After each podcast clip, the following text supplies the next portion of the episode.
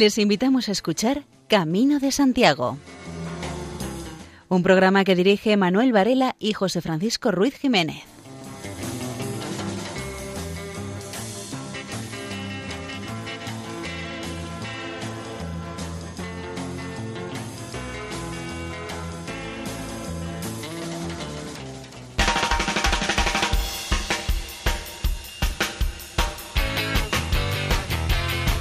Muy buenas. Les damos la bienvenida a este programa de divulgación jacobea que con un periodo quincenal se emite en esta emisora.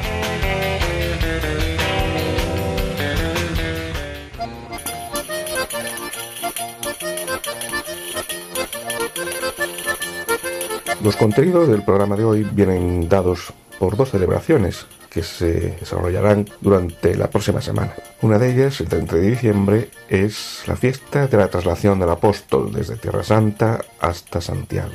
Y la otra es la apertura del año santo jubilar, que durante el año 2021 se celebrará en honor al apóstol Santiago. Y el primero de los contenidos será un villancico, aunque no esa música en la que todos estamos pensando, sino una forma poética utilizada en esta ocasión por José Baquedano, con el título Al apóstol más excelso. Además de la letra, José Baquedano también había sido, su época, en el siglo XVII, músico y de hecho esta composición sonó en la Catedral Compostelana ya por el año 1681 con la singularidad de que cada parte del coro se situaba en distintos lugares de la catedral creando pues, un diálogo estereofónico muy interesante. Pero en fin, aquí vamos con la letra de ese villancico que nos lo recitará María José López.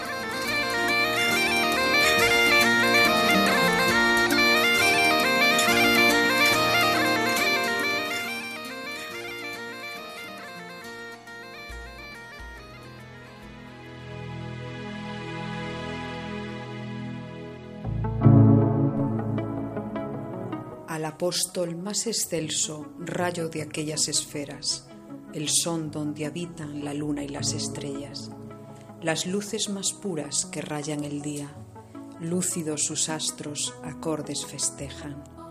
Lidien festivas luces y nieblas, lidien festivas luces y tinieblas. Suene el aplauso, suene en vez de banderas, ah, de la cumbre del sol, ah, de la eminente esfera, ah de los campos del. Contra las menguantes lunas hoy ardiente fuego llama, un sol campeón que entendido es rayo voraz que abrasa. Es verdad, y aun por eso te llaman, porque siempre a los moros tuvo a raya. En todo el orbe español hoy Santiago se descuella, tanto de sol a sol compite de estrella a estrella. Es verdad, porque hoy tanto campea, que en globos zafirios los astros huella, un torbellino graniza en las moriscas adargas, pues tanto dorado escudo lleva por punta de lanza.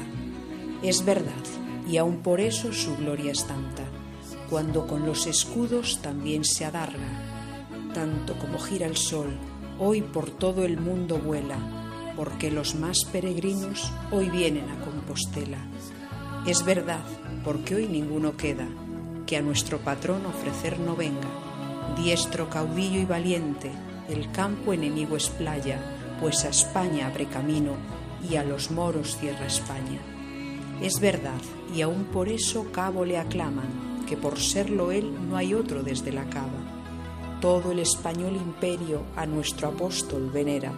Algunos le traen pendiente concha y les está de perlas. Es verdad, porque hoy veo la nobleza solo conocido por su venera. Vengan más huestes y moros, Santiago dice en campaña, vengan más y más turbantes, que a más moros más ganancia. Es verdad, y aun por esto tanto le ensalzan, que a quien gana ducados nada le falta. Hoy todo el mundo a Santiago oro ofrece como tierra, tributo se le paga por réditos de tutela. En fin, Hoy aquí de todo hay feria, menos de turbantes porque los destierra.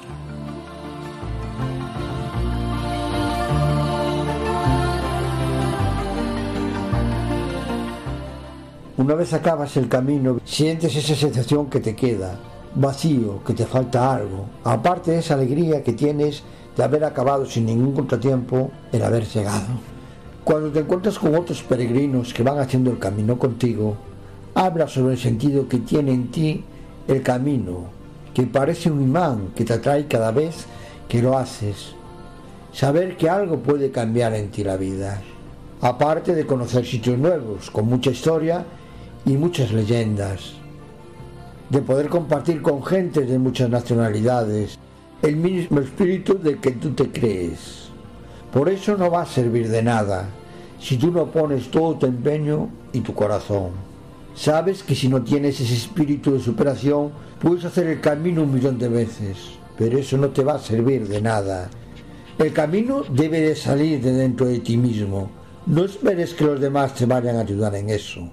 Es una iniciativa que tiene que ser tuya y para ti.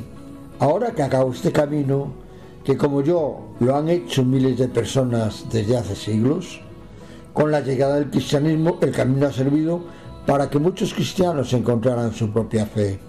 Cuánto bien ha hecho este a lo largo de todos estos siglos. A muchos les ha ayudado a encontrar su propia verdad, ver muchas veces las cosas mucho más claras. El poder caminar en estos caminos nos hace cambiar muchas veces la forma de ver la vida, de poder cambiar el rumbo en muchas de nuestras decisiones. Conocer personas que el camino les cuesta un gran sacrificio, pero jamás los vas a ver protestar. Por lo duro del camino quizás para ellos, la vida les ha dado muchas veces la espalda. No han sabido superar esas dificultades, esas pruebas que le ha puesto la vida para seguir adelante. El camino es un reto para muchos, es afianzar esa fe que tiene en Dios, que con cada paso que das en el camino es quizás acercarte a Él.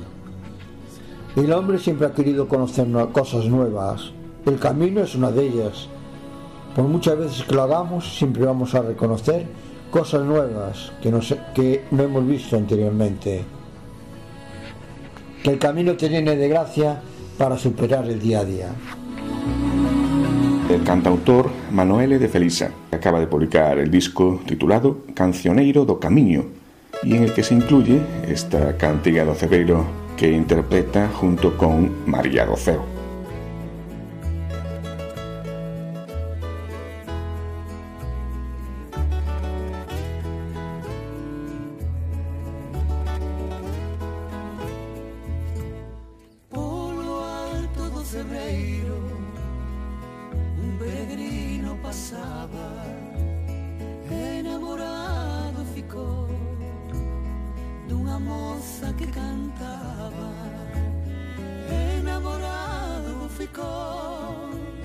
de una moza que cantava.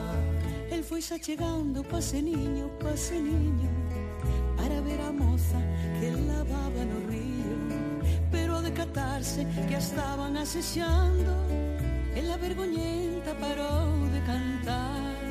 Ela vergonhenta paró de cantar. Cantava a moza, no tengas vergonha que eu fiquei prendado da tua voz e algo mais.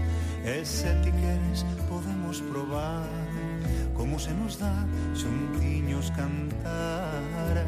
E se ti queres podemos probar como se nos dá xuntiños cantar.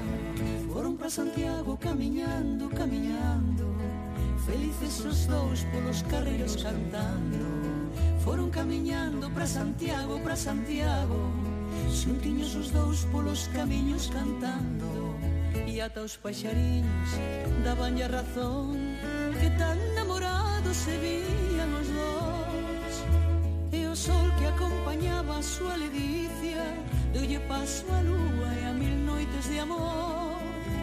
E o sol que acompañaba a súa ledicia Deulle paso a lúa e a mil noites de amor.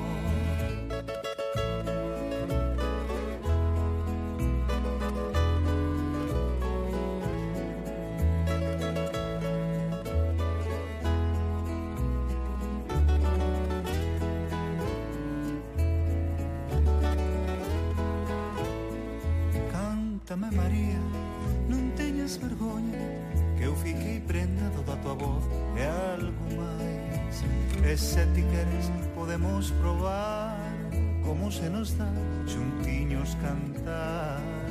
E se ti queres podemos probar Como se nos dá xuntiños cantar. Foron para Santiago camiñando, camiñando Felices os dous polos carreiros cantando. Foron camiñando para Santiago, para Santiago Xuntiños os dous polos camiños cantando E ata os paxariños daban a razón Que tan namorados se vían os dous. E o sol que acompañaba a súa ledicia Deulle paso a lúa e a mil noites de amor. E o sol que acompañaba a súa ledicia Deulle paso a lúa amor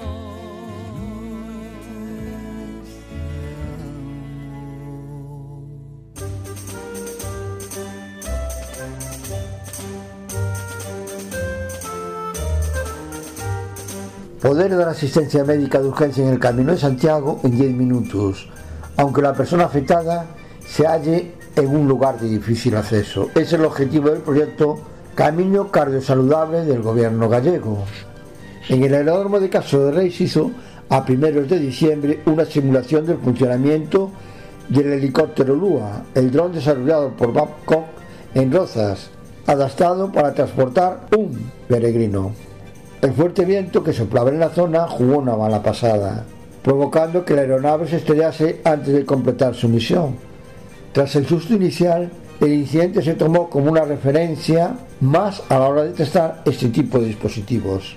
El kit médico está dotado con electrocardiógrafo portátil, con calidad diagnóstica, un desfibrilador y otros recursos útiles para prestar una primera atención al peregrino hasta que puedan llegar las asistencias médicas. También incorporó unas gafas de visión en primera persona, para que el facultativo que atiende la llamada pueda ver lo mismo que la persona que presta la atención in situ y así dar instrucciones precisas para los primeros auxilios a realizar. Aún no hay fecha de aplicación en el mundo real, a la espera de la adaptación de la normativa para que estos drones puedan operar. Pero las perspectivas son buenas. El sistema constaría de varios puntos de referencia. Uno de ellos sería el control del 061 y otro los puestos de emergencia en la ruta Sacobea, cuyo funcionamiento se explicó con un caso práctico. Se recibió una llamada por una parada cardiorrespiratoria a un lugar cerca de Rozas. Se facilitó la localización y se envió el kit médico con el LUA, que tendría que liberar el arcón cerca del suelo y quedar sobrevolando la zona hasta se complete la asistencia. La idea es que haya al menos cuatro puntos en el camino para dar asistencia al peregrino. Es una información del diario El Progreso de Lugo.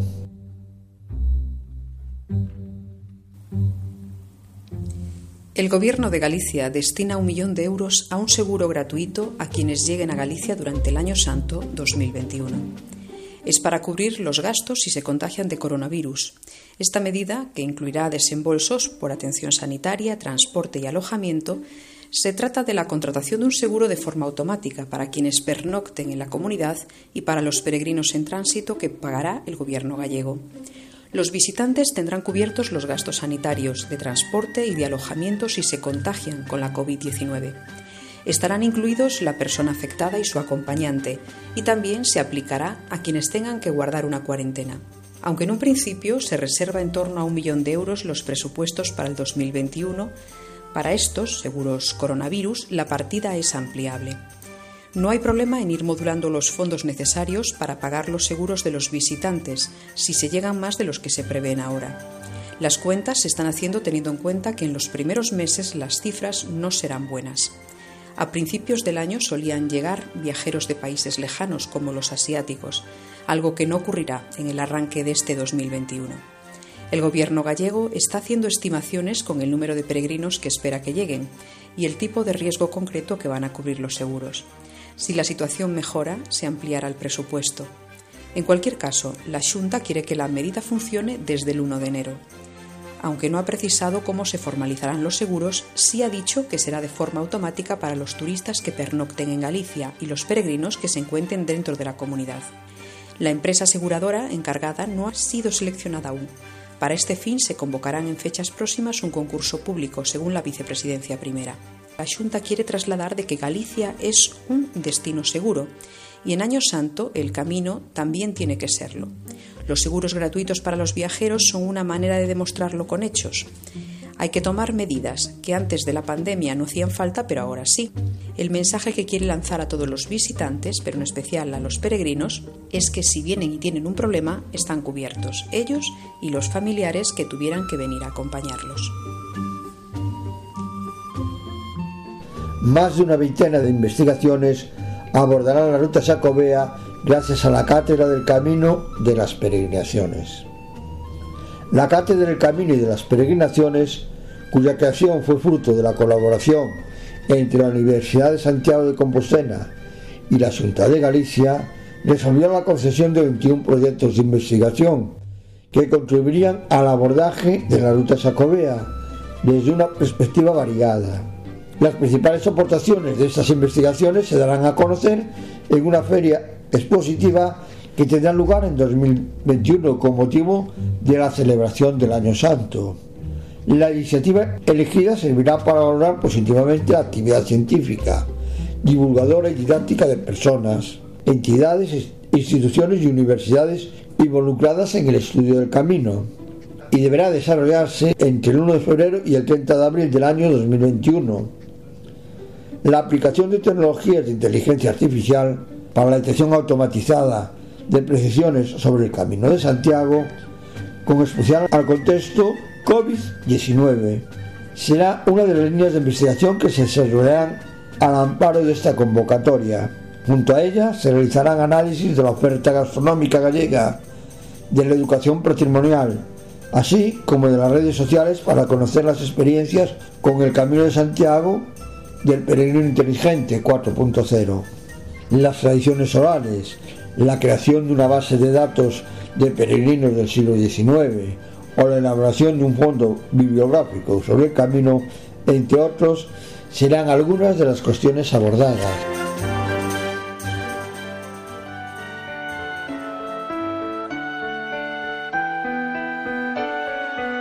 Si nos hubieran preguntado cómo iban a ser los primeros momentos del verbo hecho carne, Nunca hubiéramos pensado en su nacimiento en un pesebre, entre animales, en suma pobreza y desamparo. Y sin embargo, esa era la Navidad que Dios quería, para enseñarnos que ninguna dificultad o rechazo iban a impedir al Hijo de Dios venir al mundo a salvarnos tampoco va a dejar de nacer Jesús en nuestros corazones esta Navidad, pues quiere seguir acompañándonos en estos momentos difíciles e iluminar nuestras vidas como hizo con los pastores de Belén y los magos de Oriente. Ayúdanos a transmitir la buena noticia de su nacimiento con tu oración, compromiso voluntario y donativo. Colabora Puedes hacerlo sin moverte de casa, con una simple llamada, llamando al 91 822 8010 o a través de nuestra página web www.radiomaria.es, donde verás los números de cuenta a donde podrás realizar una transferencia bancaria o a través de pasarela de pago con tarjeta. Además, tenemos disponible el método de pago Bizum. Y si quieres que tu donativo desgrabe, no olvides indicar tus datos personales como tu NIF.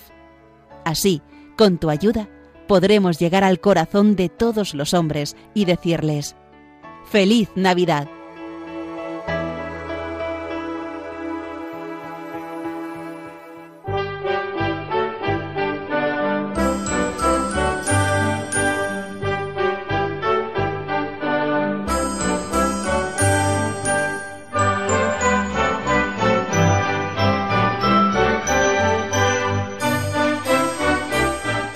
La última semana de diciembre tiene lugar la llamada en latín fiesta de la translatio, o sea, la traslación del cuerpo del apóstol Santiago desde Jaffa, Tierra Santa, hasta Compostela. Es una fiesta que se celebra sobre todo en la capital compostelana, pero también en un lugar muy próximo, en Padrón, De hecho, vamos a hacer referencia en los próximos minutos al papel que esta localidad, Padrón, tiene en este hecho de la traslación del apóstol. La traslatio o translatio es un término latino que alude a la traslación por mar del cuerpo del apóstol Santiago desde Palestina al occidente de Hispania, donde sería sepultado. Permitió darle sentido al descubrimiento de su tumba en la actual Compostela entre los años 820 y 830. Los textos medievales que narran este hecho, todos de carácter literario, coinciden en lo fundamental, solo difieren en lo complementario. Sitúan el viaje justo después de la muerte del apóstol, hacia el año 44. Esto concluiría tras una serie de avatares que varían de unas versiones a otras, con su enterramiento en un lugar interior muy próximo a la actual Ría de Arousa. La tradición de la traslatio fue aceptada por el Papa Pascual II en el año 1105 durante el mandato del obispo Diego Gelmírez en Compostela. Posteriormente fue ratificada por el Papa León XIII en el año 1884. El monje inglés Beda el Venerable es el primer testimonio conocido que informa sobre un posible enterramiento del cuerpo de Santiago en Galicia. Lo hace a principios del siglo VIII y lo sitúa en algún lugar occidental de Hispania. El francés Floro de Lyon menciona por primera vez la traslatio señala a mediados del siglo IX que el cuerpo de Santiago fue trasladado a los últimos confines de Hispania y puesto a salvo. Añade que es objeto de gran veneración. Estas afirmaciones dan pie a una serie de relatos destinados a resolver la necesidad de explicar, sobre todo desde Compostela, el sorprendente hecho de la presencia de la tumba de un apóstol de Cristo en las lejanas tierras del noroeste español. Epístola del Papa León. La epístola del Papa León es un texto medieval en el que se trata por primera vez el milagroso traslado del cuerpo del apóstol desde Palestina hasta Fabia. Está escrito en latín. Pretende dar propuestas a la manera en que llegó el cuerpo de Santiago a Galicia. Se conocen cinco versiones, pero todas coinciden en lo esencial. La más antigua dataría de entre los siglos IX y principios del XI en la primera edición se cita como autor a un obispo de Jerusalén. En las siguientes versiones se sitúa generalmente como redactor a un papa de nombre León, no identificado. El escrito más primitivo, conservado en Limoges, Francia, señala que siete discípulos de Santiago se hacen cargo de su cuerpo tras ser degollado en Jerusalén por orden de Herodes. Estos navegan con la duración de siete días en una nave gobernada por Dios. El viaje concluye en el occidente de Hispania, en las confluencias de los ríos Ulla y Sar, en un lugar llamado Brisia. Coincidiría con la localización de Iria Flavia. En dos relatos posteriores a la epístola del Papa León se incorpora un nuevo personaje, Lupa. El más antiguo sería la llamada Traslatio Manna, de principios del siglo XI. Proviene del monasterio del sur de Loire, en Francia, el otro procede del monasterio belga de Gembloux y se escribió en el siglo XII. El Códice Calistino, en su libro tercero, escrito antes de 1140, cita el nombre de los discípulos que acompañaban al apóstol y los reduce a dos, Atanasio y Teodoro. También informa que el puerto de partida de la nave es Jaffa. El relato de la Translatio tuvo una gran difusión y aceptación fue propagado en Europa por el francés Jean Bell a finales del siglo XII, por la leyenda áurea, escrita en el siglo XIII. Ambos autores utilizaron como referencia el Códice Calistino. Más allá de la tradición, varios estudiosos creen factible que con los medios de la época se pudiese realizar este viaje por mar entre Jaffa e Iria Flavia. Podría haber sido por estampas y en naves dedicadas al transporte de mercancías, entre Oriente y Occidente. Lugar de Abarca. En este lugar, conocido con el revelador topónimo de Abarca, se cree que estaría enterrada la barca de piedra que trasladó el cuerpo del apóstol Santiago, o según otras versiones, la roca donde fue depositado nada más atracar la nave. El experto jacobeo Francisco Singul defiende la segunda opción. Opina que la primera es una contaminación de leyendas transmitidas por vía oral. Abarca está situada en el margen derecho del río Sar, muy cerca de la iglesia de Santiago. Actualmente estaba ocupada por el cauce fluvial. En 2018 se iniciaron las prospecciones para recuperar este vestigio.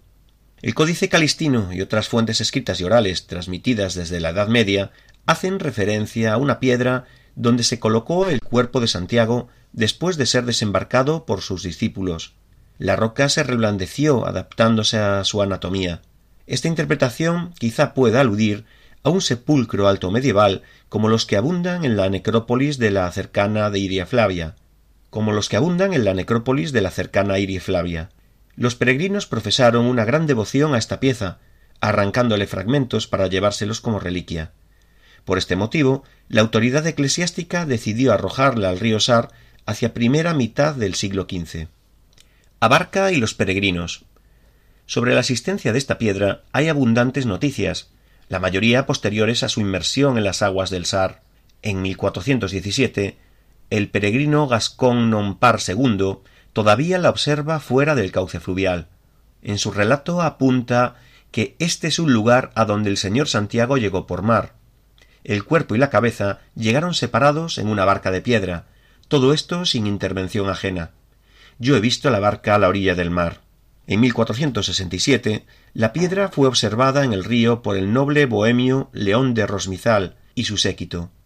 Su secretario, Shashik, apunta que los discípulos del apóstol que transportaron su cuerpo desde Palestina, cuando llegaron al río de dicha ciudad, Padrón, que se llama Sar, pusieron el sagrado cuerpo sobre una peña, que todos vimos y en la que está impresa la figura del cuerpo, la cual se ve todavía como si estuviera acabada de hacer, y habiendo oído el pontífice que los peregrinos quebrantaban por todas partes aquella peña, la sumergió en el agua y labró unos escalones desde donde la gente pudiera contemplarla. En 1494, Mincer y sus compañeros también la vieron en el mismo lugar, a la orilla del río en donde fondeó la nave que sin remos condujo desde Judea el cuerpo del santo, acompañado de alguno de sus discípulos, y al ser colocado sobre una peña se operó el prodigio de que ésta se derritiese como cera para recibirlo en su seno. Jean Tacon, señor de Liefbeck, viniendo en peregrinación desde Portugal en 1512, observa la milagrosa barca y al lado un gran mástil de piedra. Los vecinos le cuentan que sólo un cristiano en estado de gracia lo puede mover, pero verifica no hablé con nadie que lo moviese. Padrón no pasó desapercibida en la peregrinación que realizó en 1611 el noble Jakub Sobieski, padre del rey polaco Juan III, que después de cumplir con la visita a Santiago dedicó una jornada a conocer la villa del Sar. Sobieski también observó la sagrada piedra. El filósofo y prelado de la catedral de Wiener Neustadt, Austria, Christoph Gunzinger, también fue consciente de la relevancia jacobea de la villa del Sar, Llegó a Santiago después de completar el camino francés en 1655 y continuó su peregrinación hasta Padrón. En su crónica advierte que fuera de Compostela hay muchas huellas santas que son veneradas con apasionada intensidad, como sucede en Padrón, con la barca en la que su cuerpo decapitado en Jerusalén llegó de manera milagrosa por mar a la orilla. La cofradía de Santiago de Sénilis, en Francia, peregrinó por el camino del norte en el siglo XVII, también prolongó su viaje a Padrón, como recuerda una canción de esta cofradía.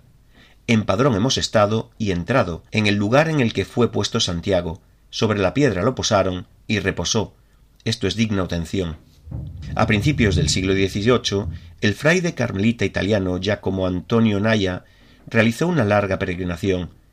Cuenta en su diario que en el canal que se encuentra extramuros de Padrón vi el puente y el poste de granito blanco al que se amarró la cadena del navío, cuando desembarcó aquí el cuerpo de Santiago. También el fondo de la barca es de granito blanco, y se encuentra muy por debajo de las aguas, cuando hay marea alta no se puede ver.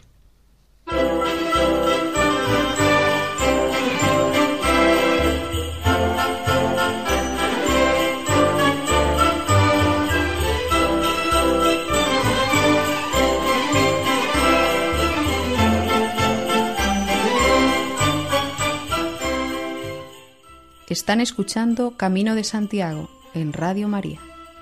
Abarca y los viajeros. Hasta mediados del siglo XVI todavía era posible ver la piedra en el cauce del río Sar. En 1550, el licenciado Bartolomé Sagrado de Molina, canónigo de Mondoñedo, recoge en su célebre descripción del reino de Galicia la tradición de la piedra reblandecida. En una gran peña donde fue echado, que luego sus discípulos le sacaron de su barca, y la pusieron en aquella piedra, ella misma se abrió, y se hizo un sepulcro perfecto, según hoy día vemos en este puerto. Y esta piedra no es la barca en la que afirma el vulgo que vino el apóstol, sino donde fue echado. En 1572, Ambrosio de Morales ya no es capaz de verla. Sin embargo, expone una relación completa de la tradición que en la villa se cuenta sobre ella, y de las obras de un muelle especial para que pudiera ser vista con más facilidad. Él mismo relata que en el lugar del portecico donde llegó y aportó el santo cuerpo está una peña sobre la que le pusieron, y dicen se abrió milagrosamente, tomando forma de sepultura, esta yo no la vi, porque ya el agua del río la ha cubierto, y la arena también la cubre con cualquier avenida, y aunque tienen cuidado en descubrirla, entonces estaba muy cubierta. Otro testigo de excepción es el cardenal Jerónimo del Hoyo, que en 1606 dejó escrito De esta piedra nació el decir que la barca fue de lo mismo, de piedra, pero lo cierto es que fue de madera, y se gastó con el tiempo, pues pasó mucho antes de que se hubiese noticia entre cristianos. A partir del siglo XVII, la peña quedó sepultada por los sedimentos del río. Esto no evitó que los padronenses siguiesen mostrando a los viajeros y peregrinos el lugar donde estaba enterrada. Aún en el año 1886, el historiador Luis Ovilo Canales recuerda que, en aquella misma orilla del río Sar, contemplaba el peregrino de los pasados tiempos otro monumento venerado. Era una gran piedra en la que los discípulos colocaron el cuerpo del santo apóstol al sacarle de la nave. Recuperar el tesoro oculto. En el año 2018 comenzaron las prospecciones para tratar de recuperar este vestigio. Los especialistas, liderados por el arqueólogo Andrés Bonilla, detectaron una estructura que por sus dimensiones y morfología, al parecer del investigador, podría encajar con la descrita en los testimonios documentales que se acaban de exponer. El proyecto está siendo promovido por la asociación local Villa Petroni y financiado por Bermud Santa Petroni en su primera fase. Cuenta con la colaboración del Ayuntamiento de Padrón. Se están buscando patrocinadores que sufraguen el resto del proyecto. Sin duda es una tarea muy valiosa la recuperación de esta pieza que engulló la tierra y que forma parte importante de la tradición jacobea.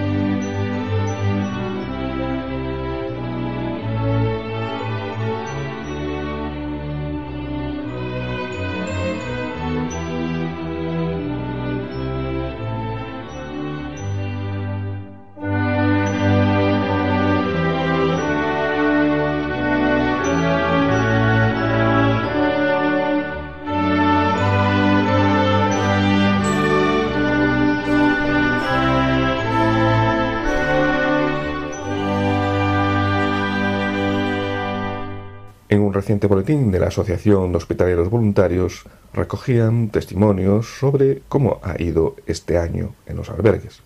Sobre los protocolos para el ingreso de los albergues es de la funcionalidad de las medidas tomadas para el ingreso y estancia de los peregrinos, de lo pesadas que pueden llegar a hacerse, pero que garantizan las cosas bien hechas. Los protocolos de desinfección y limpieza, con toda su complejidad, vinieron a dar una intensificación de la higiene natural dejarán huella en la manera posterior de mantener más exquisita del ordinario la limpieza de los albergues. Son protocolos adaptados para los albergues del camino partiendo de lo que el Ministerio de Sanidad indicó y en algún momento readaptándose a la propia idiosincrasia de los peregrinos. Los hospitaleros estaban mentalizados de lo que suponía hacer bien las cosas. La insistencia de no bajar jamás la guardia por el propio bien de los hospitaleros y de los peregrinos hacía estar siempre alerta. El funcionamiento ha sido ejemplar y no hay noticia de contagios en los albergues. Una hospitalera extranjera y novata dice que el protocolo más importante permaneció para dar una cálida bienvenida y explicar con una sonrisa invisible cuáles y por qué eran los protocolos. Los hospitaleros coinciden en señalar que casi todos los peregrinos eran disciplinados en el cumplimiento de las medidas de seguridad sanitaria, conscientes de la situación y no atemorizados. Algún caso se dio de caminantes que no le daba importancia a la pandemia y que fueron los que se quejaban del cierre de los albergues. Por el contrario, hubo más peregrinos que agradecían enormemente que el albergue estuviera abierto. En su mayoría, los hospitaleros encontraron peregrinos muy dispuestos a colaborar y con excelente espíritu. Han encontrado los hospitaleros aumentado el sentido de gratitud de aquellos con respecto a otros años, conscientes de que su presencia en los albergues atendía a una decisión personal. La expresión generalizada era gracias por encontrar un verdadero albergue con espíritu de camino, entregado a los que estábamos peregrinando y gracias a los que estáis esperando nuestra llegada.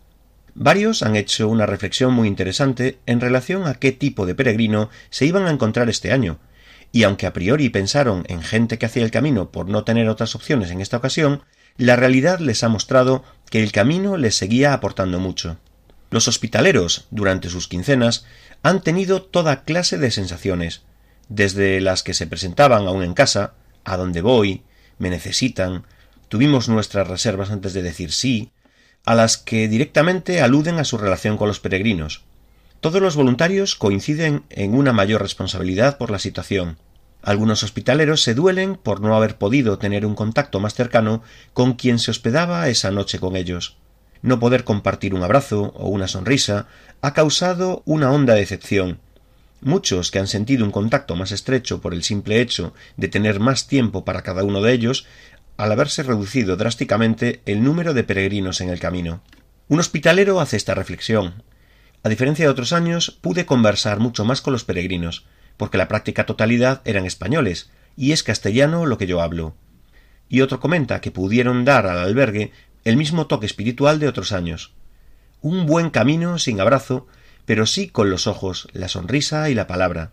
Ese contacto más estrecho, en un ambiente triste, ha desvelado peregrinos más responsables, cercanos y colaboradores que en otras ocasiones, como si ahora hubieran descubierto el sentido del camino de Santiago.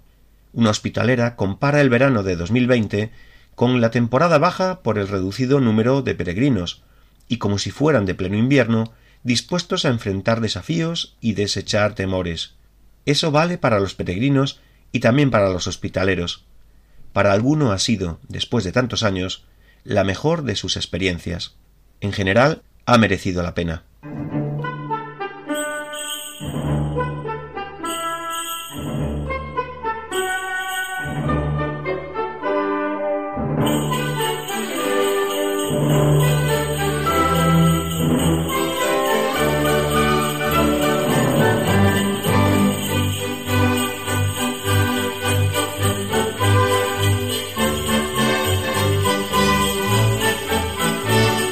Ustedes en la sintonía de Radio María. En sucesivos programas haremos referencia a la celebración del Año Santo, pero hoy nos fijamos en otro Año Santo, también dedicado al apóstol Santiago, pero que no se celebra en Compostela, sino en Canarias. Primero nuestra compañera María José López nos introduce en el tema y a continuación será el periodista Victorio Pérez quien nos hable de este jubileo en Canarias. Galdar prepara el Jacobeo 2021 con valores de peregrino. A pesar de que la pandemia ha trastocado la programación del Ayuntamiento de Galdar para dar la bienvenida como merece al Año Santo Jacobeo 2021, el Grupo de Gobierno Municipal no renuncia a su celebración. Será de forma diferente, potenciando los valores del peregrino y para ello ha presentado el logotipo y el cartel anunciador del próximo Año Santo Jacobeo. Esta celebración jubilar le fue concedida a la Iglesia de Santiago de los Caballeros de Galdar desde 1965 y a perpetuidad desde 1993. Se espera que esta celebración logre mantener sus valores.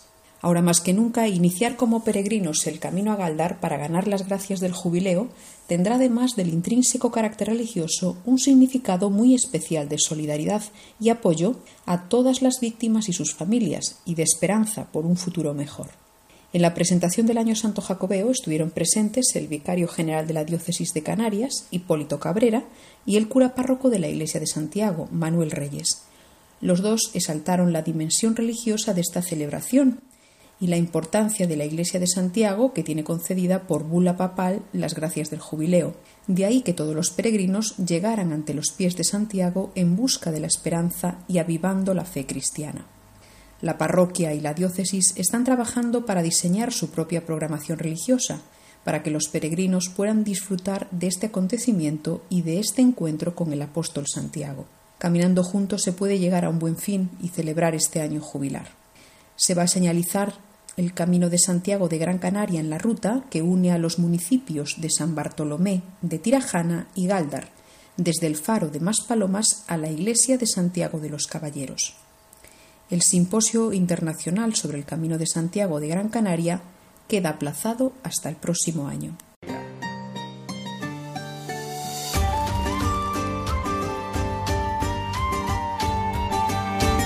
2021 celebramos el Año Santo Jacobeo en Galdar, un acontecimiento religioso, cultural e histórico con su punto final en el Templo Arciprestal de Santiago de los Caballeros de Galdar, donde los peregrinos ganan el jubileo. Pero todo camino tiene un inicio y nuestra peregrinación arranca en el sur de la isla de Gran Canaria, junto a las dunas de Maspalomas, aunque en realidad todo comienza mucho antes en el tiempo. La prehispánica Agaldar, corte de los Guanartemes, antiguos reyes canarios, se convierte con la conquista de Canarias en el siglo XV en uno de los principales focos para la evangelización del archipiélago. La antigua capital canaria acoge desde entonces la devoción al apóstol Santiago, patrón de las Españas. Tal es así que ya en 1482 se consagra en una antigua casa canaria el primer templo jacobeo fuera de la península ibérica. Allí, aseguran los textos históricos, el obispo Fray Juan de Frías, protector de los indígenas, celebró por primera vez misa en honor al santo patrón. Ese lugar prehispánico convertido en templo jacobeo daría nombre a la parroquia y a la incipiente nueva villa castellana sobre los restos de la antigua Galdar, Santiago de los Caballeros de Galdar. Desde entonces, todos los caminos llevan a Galdar Nuestros pasos como peregrinos siguen hoy las huellas de un antiguo camino real aborigen, rebautizado tras la conquista como el Camino de Santiago de Gran Canaria, la primera ruta jacobea fuera del territorio continental europeo. 48 horas de ruta, 78 kilómetros, más de 1.500 metros de desnivel y tres etapas que nos llevan por los áridos barrancos del sur, subiendo por las cumbres de la isla, para conducirnos finalmente a través del tesoro paisajístico y etnográfico del municipio norteño de Galdar hasta la puerta santa del Templo Jacobeo de Santiago de los Caballeros, de la Real Ciudad de Galdar. Y como estamos hablando del año santo dedicado al apóstol Santiago en Canarias, pasamos a escuchar a la banda municipal de música de la Real Ciudad de Galdar, que interpreta el himno a Santiago Apóstol.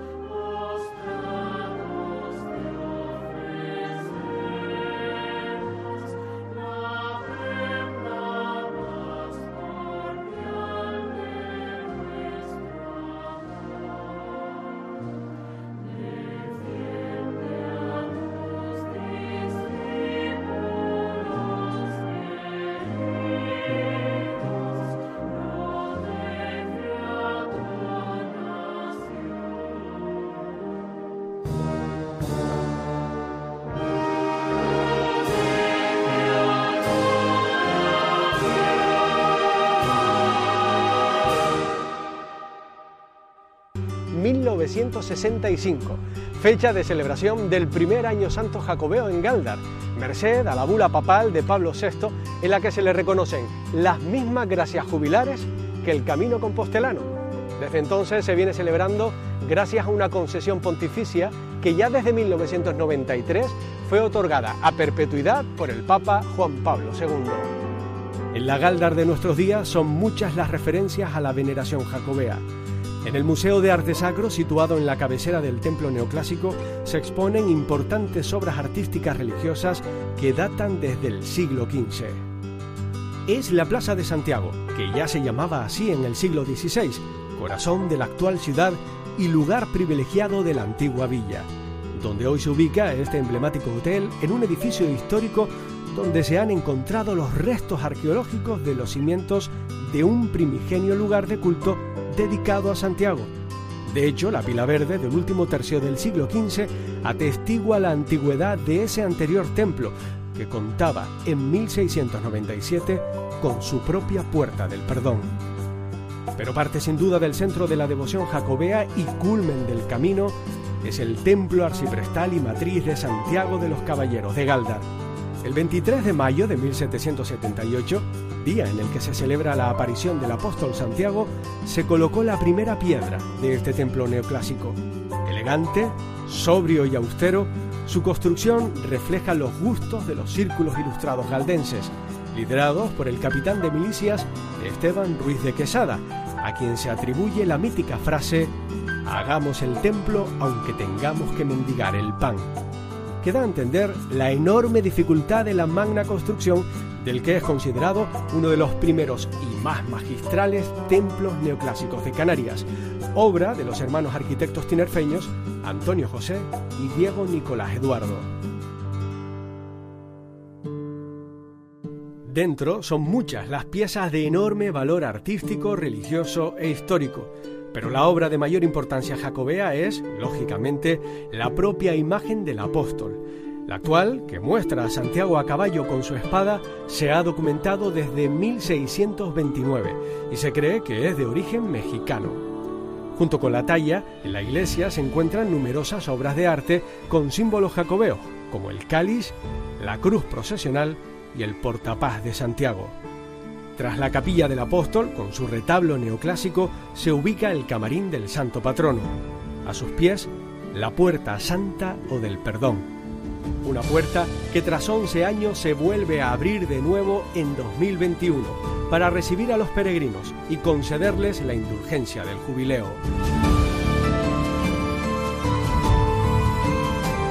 Hemos llegado al final del recorrido, pero no del camino porque ahora más que nunca el espíritu del peregrino nos acompañará siempre allá donde vayamos. Seremos nosotros los encargados de trazar una senda hacia el mundo que queremos habitar, la sociedad en la que convivir y la persona que aspiramos a ser a partir de este 2021. Feliz Año Santo Jacobeo 2021.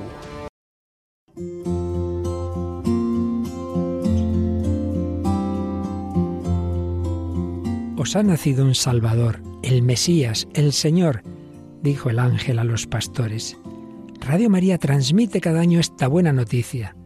Gratis la hemos recibido, gratis queremos compartirla y decir a cada hombre, también para ti ha nacido Jesús, es tu Salvador. Te quiere sacar de tu desesperanza, de tu tristeza, de tus esclavitudes, de tu egoísmo, de tus situaciones de muerte.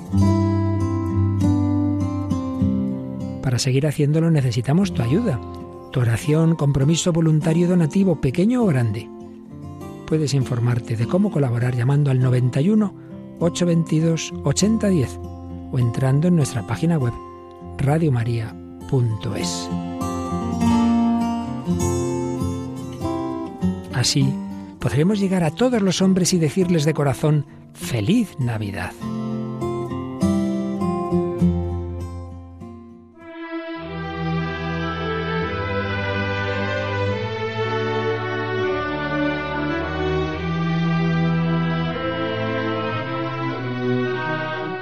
Acabamos un año esperando que el día 31 la puerta santa se abra y dé paso al año jubilar de 2021. Ha sido un año difícil, desde luego, para todos y el camino no queda atrás. Pero bueno, hay que pensar con esperanzas de que el año que viene, con las vacunas, podamos ya realizar el camino de Santiago. Estos en la radio escuchaba a una juez canaria que había condenado a menores por diversas cosas a hacer el camino inglés de Santiago. Y comentaba que muchos el camino les había llenado de tal forma que se habían regenerado, que habían cambiado, que muchos ya pedían ser voluntarios para otras ediciones, para acompañar a esos jóvenes que la vida los ha tratado mal, que la vida les ha dado muchos palos, pero que ellos, haciendo el camino de Santiago, han visto una salida, una salida a ellos mismos, una salida para abandonar esa delincuencia juvenil, para integrarse en la sociedad. Solamente por eso el camino es una forma de volver a vivir, una forma de saber estar. Y bueno, y nada más. Con esto os deseo unas felices fiestas de Navidad y que el año 2021 de verdad nos traiga para todos esas cosas que todos deseamos. Feliz Navidad.